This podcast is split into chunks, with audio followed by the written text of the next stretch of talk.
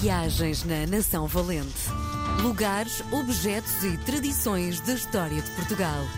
Com Helder Reis. Hoje é dia de recebermos na tarde da RDP Internacional o grande Helder Reis, meu querido amigo, que Olá. abraçou este projeto de eh, uma vez por semana conversarmos em direto na tarde da RDP Internacional.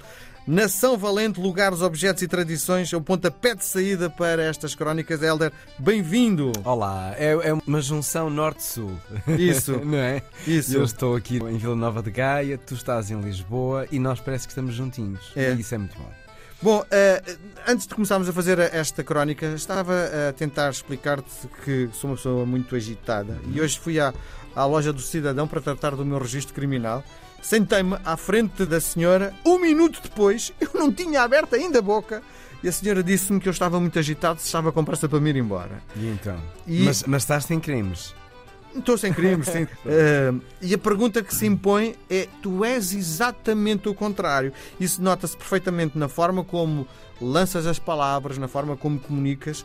Tu és uma pessoa zen por natureza. Como é que conseguiste lá chegar? Hum, olha, eu. É é uma coisa que está em mim desde sempre. Eh, não cultivo isso, não sou uma pessoa muito histriónica. eh, e não acho que precise de ser para fazer o que quer que seja. E na minha vida, no meu percurso, né?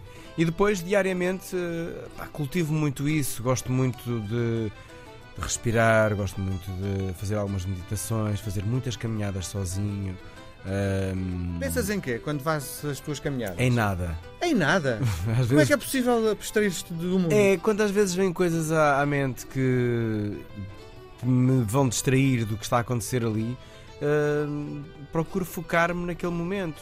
A verdade é que é um exercício muito fácil de se fazer, que é tu estás a fazer uma caminhada, estás num espaço, em princípio, aprazível, pá, usufrui aquilo, olha que giro que é este caminho, olha que giro aquela pessoa que está a tomar banho e até me apetecer também.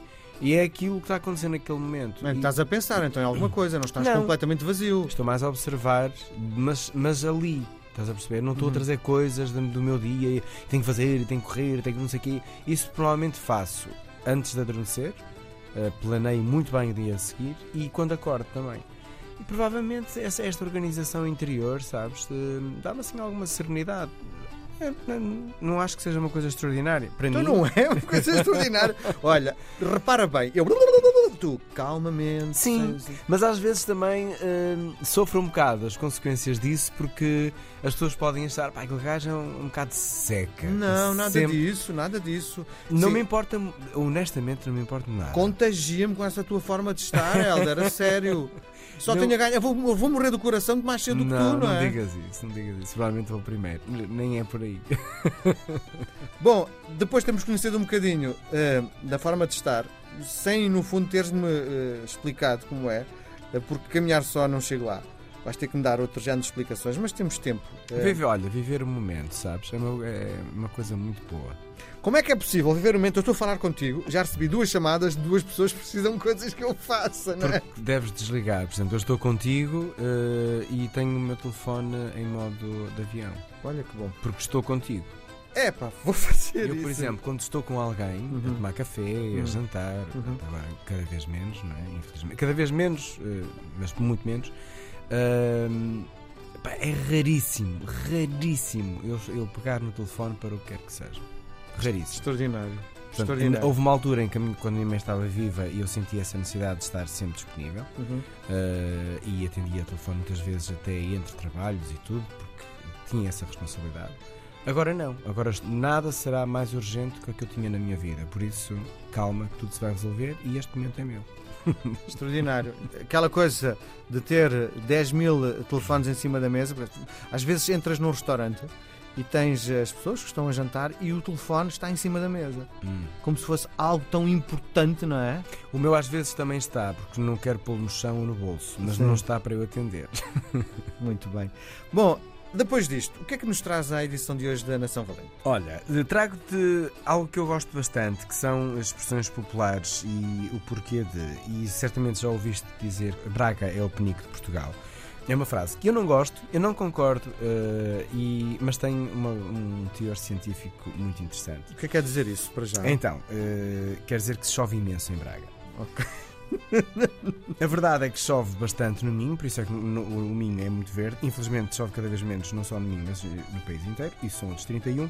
Mas há um motivo, eh, e o facto de Braga estar muito perto do nosso querido Xerez eh, confere a Braga características eh, a nível de, de clima e microclima muito, muito, muito específicas.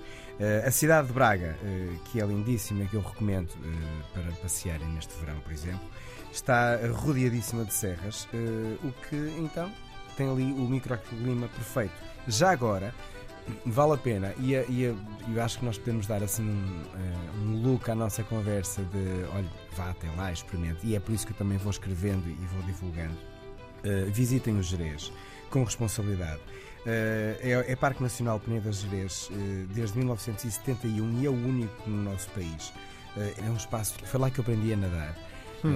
É um espaço incrível pela vegetação, Onde? pelos animais, eh, pelas gentes, pela, a, a sério, ir ao Jerez é mergulhar na natureza e perceber-se. Olha, é uma boa forma de acalmar o coração e a vida. No Jerez. No Jerez. Onde é que aprendeste a nadar, concretamente? Aprendi a nadar no Jerez, porque o Jerez tem várias eh, bolsas de água, eh, pequenas lagoas, e eu aprendi numa delas com um irmão eh, que sempre foi dado bastante ao desporto e que hum, não me mandou para lá. Eu detesto isso, tipo, aquilo tinha pé, era seguro, não havia risco, estava com família. Mas ele podia ter feito isso. Mandando para lá, agora desenrasca. Não, mas ele explicou uma estratégia. Olha, é assim, faz. Portanto, eu nadei sempre com segurança e adoro nadar. Eh, infelizmente, eh, não posso fazê-lo agora. Era o meu desporto, fazer natação. Ah, é? Sim, sim, fazia. Mas, eh, Estava eh, com médias ótimas, ótimas. Mas pá. que, que de, campeonatos e. Não, não, não, não, não, não. Tinha um professor e fazia a nível privado e, eh, e pronto, ia ser moni- monitorizado assim. E é um desporto que me completava mesmo muito bem. Eu adoro a água, eu tenho problemas respiratórios e eh, a natação estava-me a ajudar imenso. Infelizmente não posso nadar agora, Agora? porque está, está fechado, não é? Uhum. mas tudo há de abrir, tudo há de correr bem. Mas foi no Jerez que eu aprendi a nadar e Braga, de facto, chove um pouquinho mais devido a esta eh, circunstância geográfica, mas eh, é uma mais-valia e eu já fui muitas vezes a Braga em dias de sol. Muito bem. Nós voltamos a conversar na próxima semana, provavelmente mais calmos. Grande Um abraço. abraço, Helder. relaxa, Isso. relaxa. Viagens na Nação Valente. Lugares, objetos e tradições da história de Portugal. Com Helder Reis.